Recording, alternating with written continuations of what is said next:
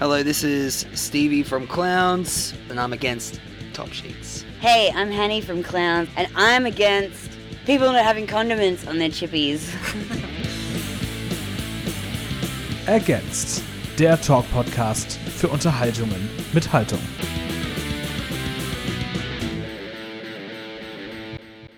Hallo und herzlich willkommen zu Ergänzt. Mein Name ist Tom und ihr seid bestimmt hier, um euch ein Interview mit der wundervollen Band Clowns anzuhören.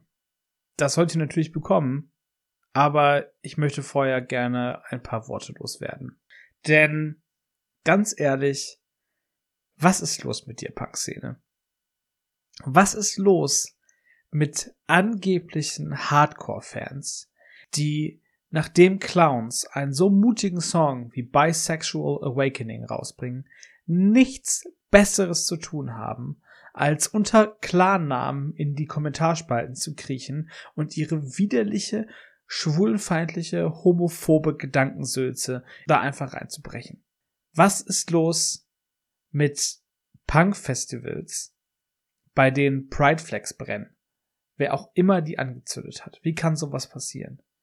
Und was ist los mit einer Szene, die sich zwar gerne darauf beruft, stramm gegen Nazis zu sein, es aber nicht einmal schafft, den Sexismus in seinen eigenen Reihen zu bekämpfen oder sich einmal mit den Opfern sexueller Gewalt zu solidarisieren.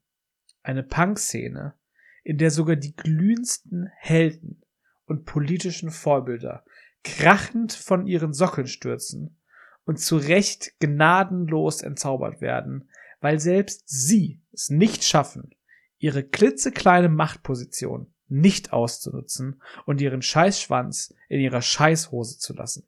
Ich bin ja persönlich ein absoluter Feind von jeglicher Art von Gatekeeping, vor allem wenn es um subkulturelle Szenen geht.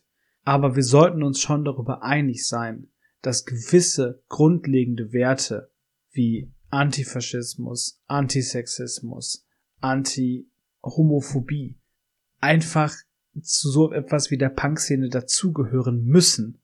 Und wenn wir nicht dafür kämpfen und uns nicht dafür einsetzen, dass das so bleibt, dann werden wir diese Punk-Szene über kurz oder lang verlieren oder sie zumindest bald nicht wiedererkennen.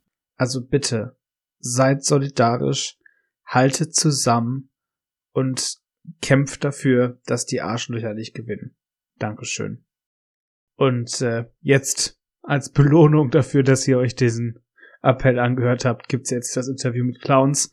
Ich finde, es ist sehr schön geworden. Ähm, es gibt an ein paar Stellen ein paar Kratzer im Sound, wo der Ton ein bisschen übersteuert ist. Das tut mir sehr leid. Man kann das Interview trotzdem sehr gut hören. Und äh, beim nächsten Mal wird das dann auch wieder besser. Versprochen. Viel Spaß mit dem Interview. I'm sitting here in the band van with Stevie and Hanny. Nice to meet you. Uh, very lovely to meet you also. so lovely to have you in the van. Yeah, thank you for having me. I'm very glad. Okay, I'm always uh, looking how to get into an interview like that. And for today, I checked your Instagram account and I saw a video from yesterday from Dresden where you played. I have so many questions. but the first I have is Will the Speedo be back today? The Speedo is uh, purely a practicality thing. So when it's hot, I get out the Speedos. The first time I cracked out the Speedos was actually because we'd just been swimming and I wanted to swim all the way up until the time that we had to play the show. And uh, it seemed to generate a bit of uh, attention online. And, you know, just from people's reactions at the show as well, it's like they enjoyed seeing me in my speedos. So, so now they just come out. Yesterday was like 37 degrees in Dresden. It was fucking hot as, and I was just like, well, today is just clearly a speedo day. Today is not a speedo day in Cologne. Okay. The weather is much uh, milder. And uh, yeah, I don't think I don't think there will be speedos. But if you would like to see me in my speedos, you can pay me twelve dollars on OnlyFans, and I will send you photos gotta of that. that. and more. Yeah. okay, yeah, uh, the the weather actually the last weeks felt pretty Australian here in Germany. Uh, I gotta be honest, uh, but that way you can see more uh, belly tattoos, so that has it, it positive as well. I checked today how long it takes to fly from Melbourne to Germany, and every flight that came up was at least a day and a half. So when you do that, how do you kill the time in the plane? Um, a mixture. Sometimes it's just, you know, popping a couple of Valium and drinking some red wine and sleeping, trying to sleep through the duration of it. Movies. Um, I think it's again mentally, yeah, like we've done it so many times now. I just I love it. I actually love like the surprise shitty food on the plane, and I love flying 'cause it's like the closest I can get to really flying. And I always hope that I will see a UAP or a UFO. Always love flying at night. Awesome. Aliens are a big thing. Is is that a band thing? Oh, it's amazing, and I think it's a band thing. Yeah, I think Steve's pretty into it too. I think yeah, I think we're all like a little bit into the unknown, and aliens definitely have their own subgenre within the unknown. Um, yeah. And now it's off to demons basically with the new record, right? Well, yeah, that is how the cover art would um, would assume. That's for sure. Yeah, you, you're getting out a new record called Endless, and it's about being immortal. And you actually brought out a song called uh, Formaldehyde. Formaldehyde. It's Yeah. what it is in English. Yeah, that's how you say it. Uh, do you really think that uh, soaking yourself in a preservation fluid is the best way to become immortal? Probably not, because I think you will drown. But then perhaps the matter of your body will um, survive the rest of time. So, yeah, I you know honestly like with that uh, with that lyric, I just thought that would just be like a really sweet hook and just like a cool thing to say to hear in a song. But yeah, is it the best way to live forever? Obviously no, because you. So German and literal you are. Do you really think that's the best way to live forever? Really- Probably not. Do you really think so? Because I actually have some science to back this up. Let's get a little bit back to touring because uh, I, I guess touring here in Europe is a little bit easier, like logistically, because the distances are shorter. But is there anything you're missing from going on tour in Australia? no, no, we love it here. And we love our home turf in Australia as well. But there's a reason we keep coming back, and every year we play more and more gigs in Europe, and it's because just like the landscape is like built better for touring bands, and um, you know, even though maybe like the shows that we play in Australia, we might sell more tickets to them, but the actual quantity of shows is much smaller because much smaller amount of people and huge landmass. Is there anything? Are you missing anything, Hanny J? From I mean, I wouldn't say that it's like it's different. It's not better. It's different, and it's uh you can't really compare it. But yeah, definitely not missing anything from Australia. Okay. The new record is also very much centered around the lockdowns, around COVID, and how the world came to a screeching halt. And I, I we all were pretty occupied with ourselves, I think, during the lockdowns and, and COVID. But I remember that I read uh, at some point that Australia was especially hard on lockdowns and curfews and quarantine and everything. How was that for you as a band? Melbourne was the most locked down city, I think. it was. Yeah. How was it for us for a band? Uh, well, it certainly forced us to have a break.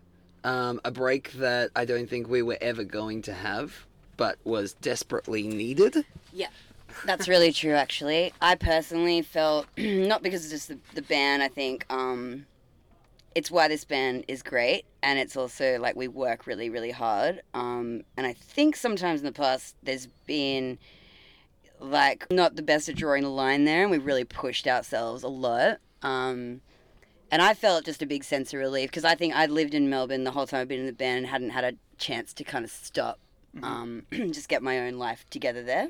So that was good for me.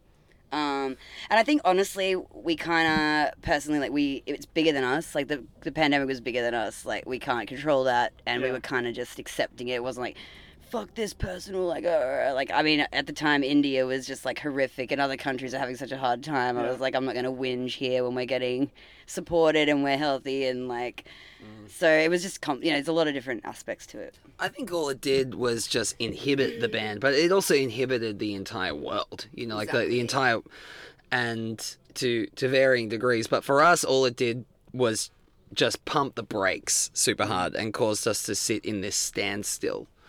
Um, and we did the uh, the work that we could over that time in terms of like creatively writing songs at home and um, obviously the music that we're releasing now on this record, a lot of the ideas were spawned over that time. So a lot of the inspiration was drawn from that time. Um, but we're also, I think we're also trying to do our best at the moment to make it not so pandemic central because that is like that's just uh, over talked about and in my opinion like you know we don't, we don't need to cover it like Yeah. everyone's it's not like oh have you heard about covid-19 like Yeah, goes without saying, really. Yeah, and I, and I feel like honestly, like it really didn't. If anything, it made us ten times more productive, and Okay. all of us got all of us got little interfaces. All of us had our laptops in our rooms because like we couldn't have you couldn't have any people over at your house. You couldn't leave your house for more than an hour. Um, that's what our rules were. So. We were all just writing on our own, and if anything, it kind of helped. So, Yeah. it's, yeah, it's, I guess the way you look at it. COVID nineteen happened at the most convenient time for our band's Yeah. career. Like I, I really felt for the bands that were like dropping an album and then pandemic was hitting in like a couple of weeks later. For us, it was like the album came out, we toured it to death, so much to the stage where like our band was just like under so much stress and we were all stressed and all we needed was a break. And COVID nineteen was like, I got you, baby, I got you. Yeah. Still, somehow, the pandemic resonates in the record because it's about endurance and somehow and immortality and just it feels like a it feels like a fuck finger to to the pandemic and just saying I survived this, I will survive everything, I will fucking never die. Well, I think that's the beautiful thing about interpretation because that's obviously what you're taking from it, which is great. And I think that's like when I love an album, that's why I love it and I hear what I hear for myself through it. And I think when you break it down, a lot of it actually wasn't about that, but that it, it does still apply. Um, For sure. Yeah, I'm just, I'm just agreeing. Okay. Yeah. But I think the pandemic also gave you a, a lot of time to think about personal things.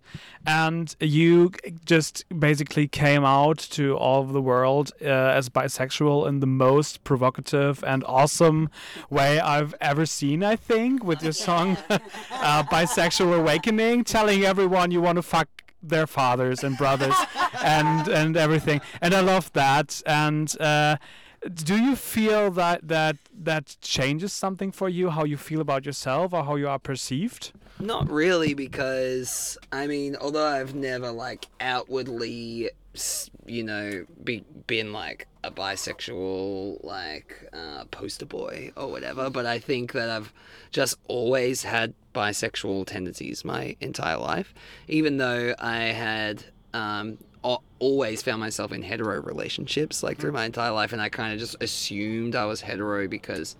I uh, just had hetero friends and I was in hetero relationships and stuff. But then also, like, my girlfriends, like, from many years ago would always be like, hey, it would be really cool if you, like, made out with my gay best friend. And, I, and I'd be like, yeah, that sounds awesome, you know?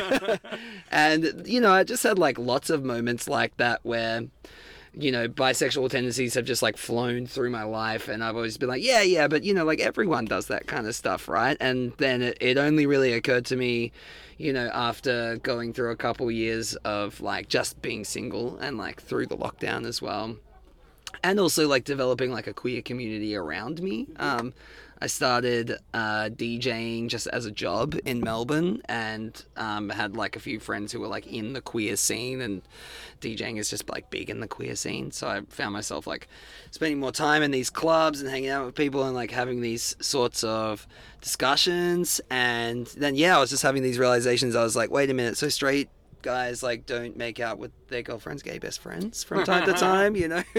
And this is why it's so important for younger people to have this around them or access to that because I I grew up in a really small country town. No one in my community was openly gay. They would have been, but they they weren't. No one was gay in my community. It was never talked about.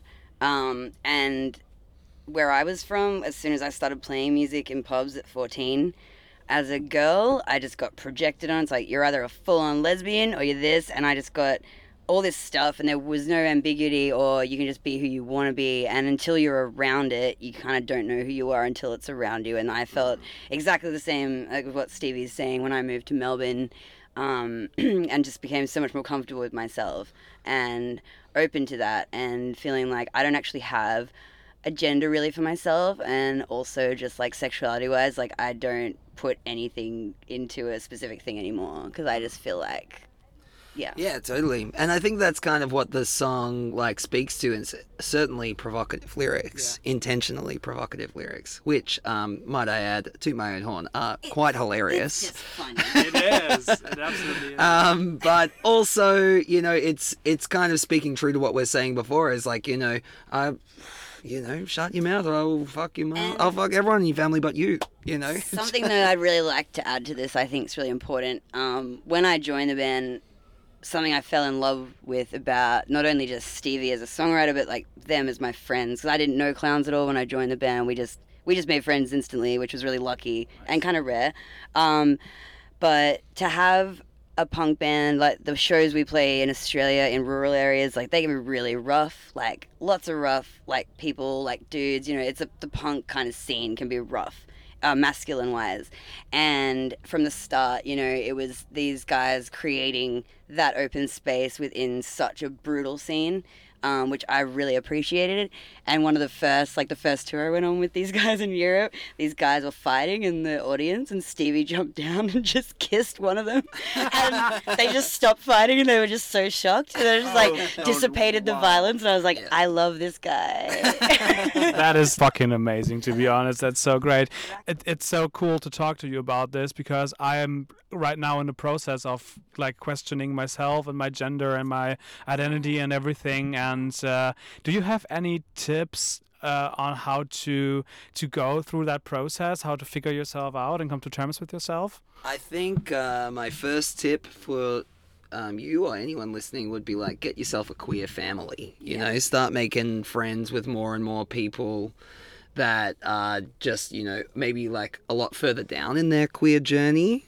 Um, and get yourself a community around you and start having those discussions. You know, like I again, like I just assumed myself as straight for a really, really long time until I just was around this queer community and having all these discussions and realizing like, oh wait, no, I'm I'm not. You know.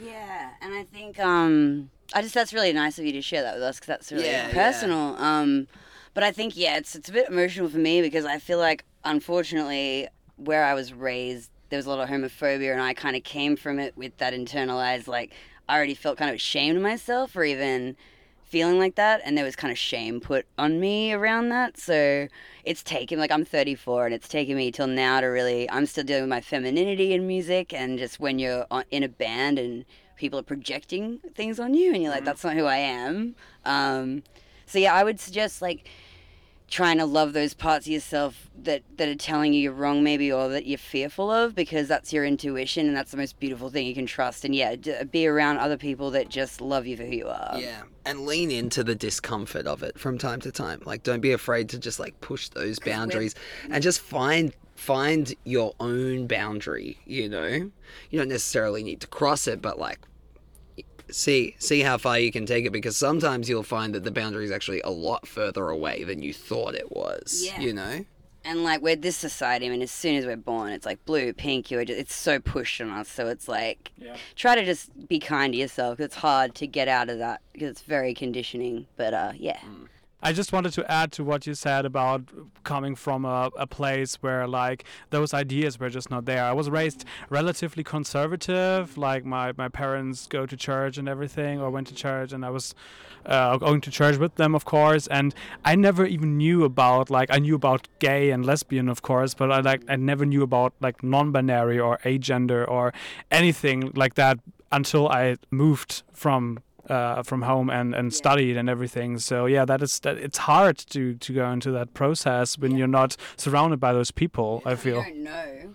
Like if you don't really know, it, it doesn't really exist to you. Like yeah. Totally. And I think that's kind of something about the affliction of it is like, you know, the mind, the, the human mind, like, can't create original ideas, Exactly. you know? So you kind of, if you're feeling those ways, like, they might be like drawing you towards a particular lifestyle, but you, but in general, I mean, humans can't just like every idea. It's like the same way that like you can't your brain doesn't like create new faces when you dream, you know, mm, because the brain just doesn't create new ideas. But what you can do if you're interested in exploring that path is start creating a family around you and like a friendship group around you who have similar ideas that you can discuss them with and figure out from there you can sort of like figure out what you want to do and you know explore the boundaries of your own um, personal journey. This might be more of a Stevie question, but I like I feel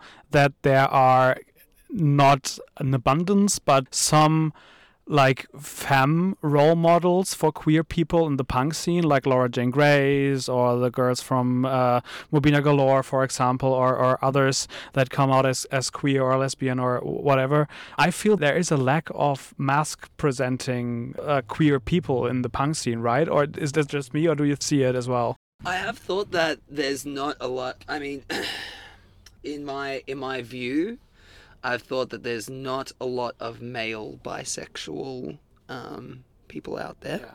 Like well actually there's shitloads of them out there. They're just not out there.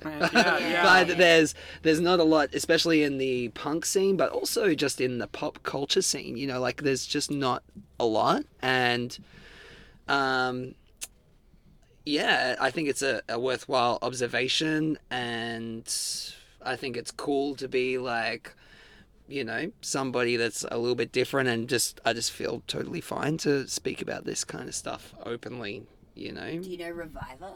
Not really, I don't think so. Yeah, they're a great band because like um, there's a lot of bands I know that that's kind of how I also got into this as well. Around 27, like RVIVR, uh, Maddie Canino from RVIVR, and Erica Freas, like huge influence on that. And like Fest in Florida that happens is a huge kind of queer punk festival. Oh, cool. Yeah. I, I, I knew about Fest, Yes. but I didn't know it was queer. Actually, that's very nice.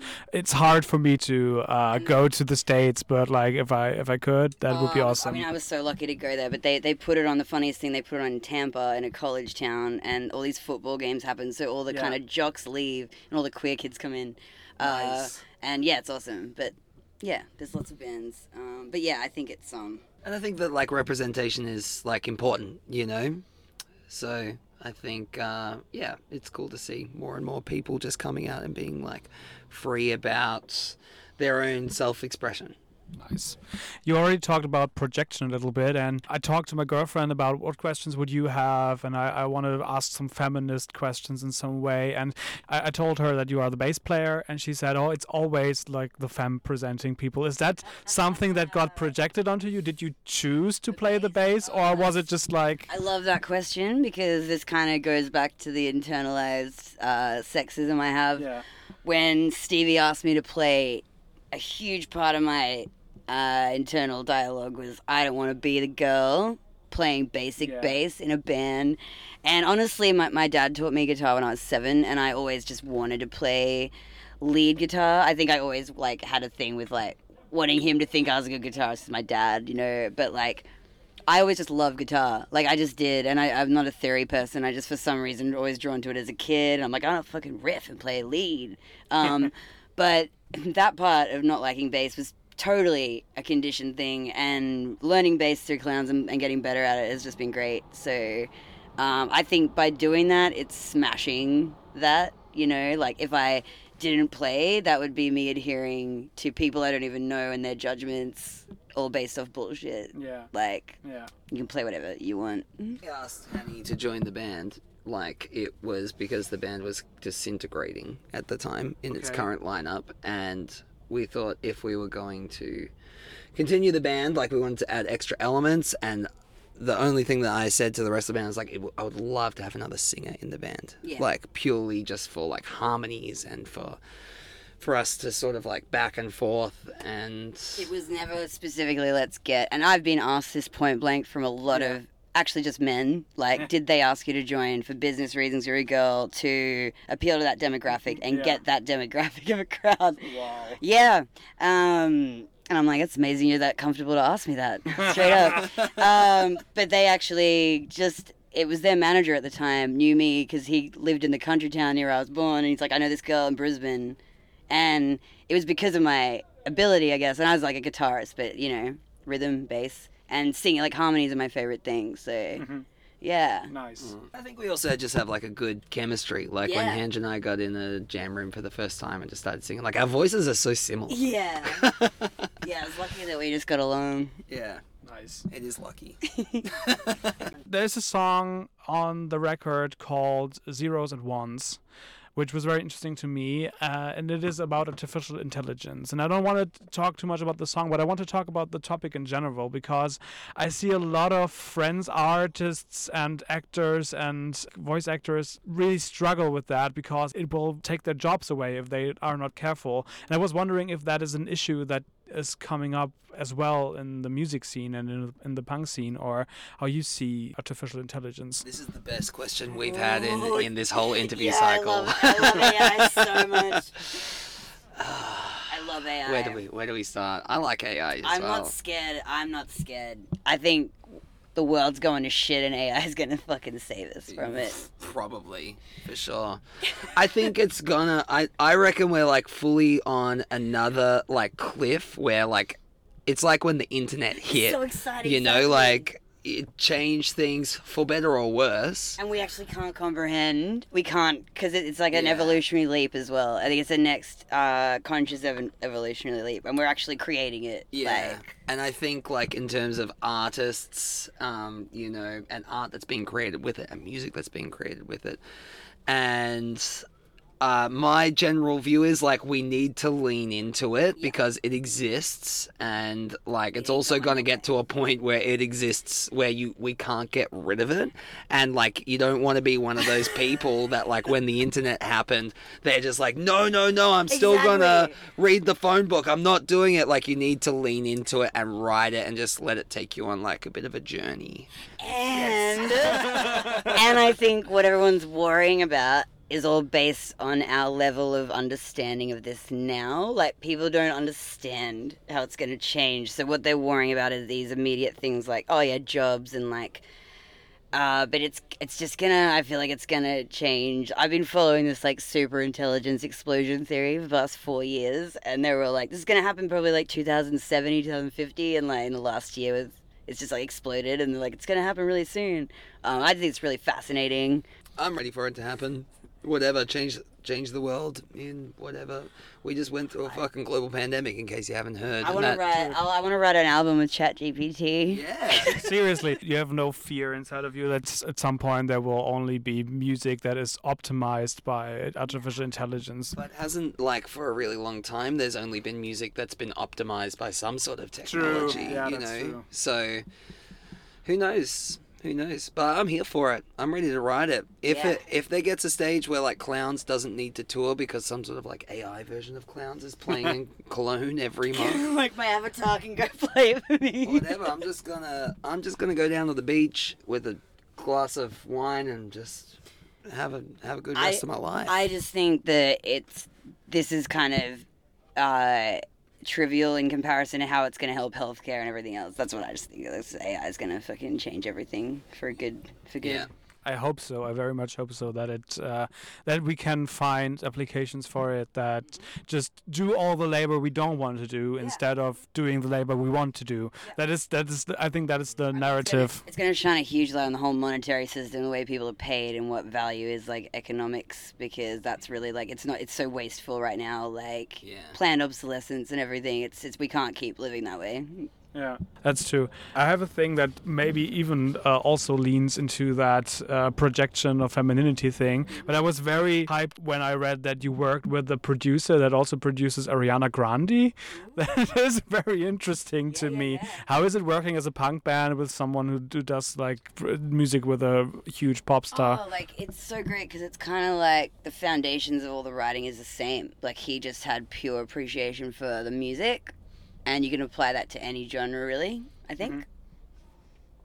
Yeah, I fully agree with that. Like, at the end of the day, like music, uh, in my mind, like a song is just like a song, and then the way that it's played determines what genre it's in.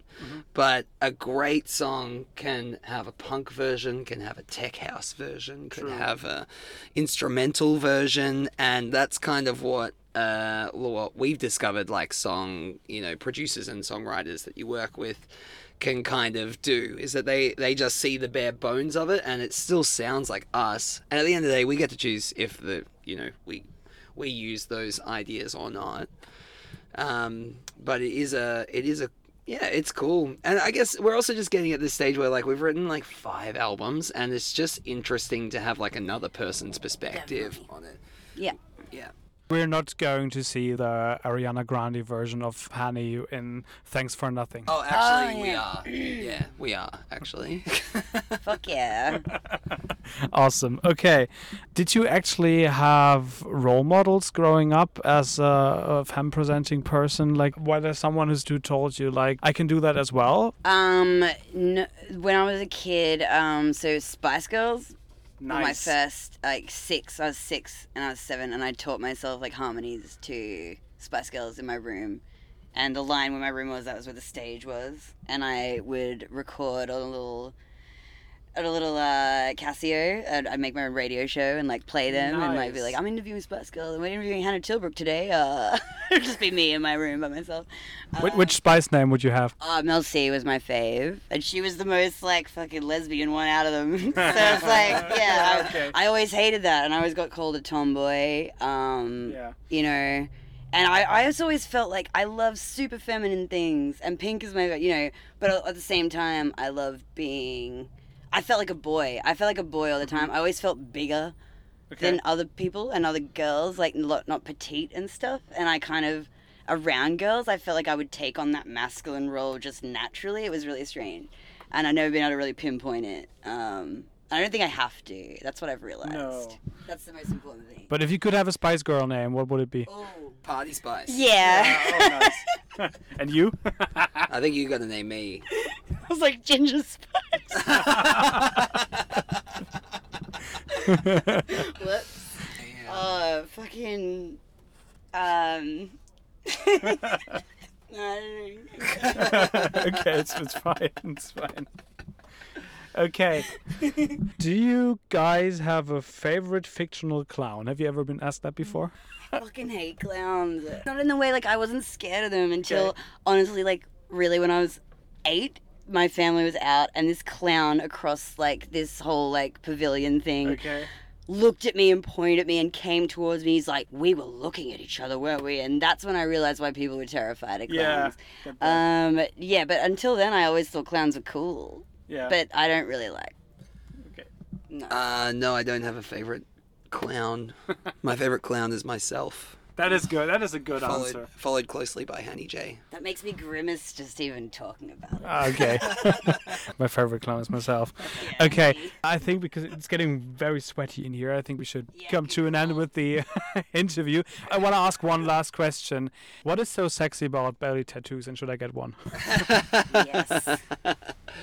What is so sexy about them? Um, I don't know if I can fully answer that. Um, you know, but there is something very sexy about them. Should you get one? Hundred percent. Yeah.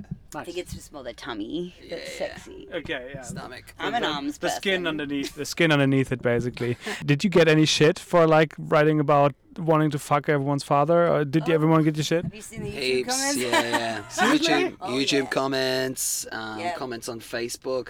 Not so much comments on Instagram. People seem to be quite nice, but I guess if you like follow us on Instagram, you already like the band. But it's more like shit on Facebook. Yeah, more like when it's reaching people that don't like the band. We've been copping a bit of shit about it, and um, I'm here for it, to be honest.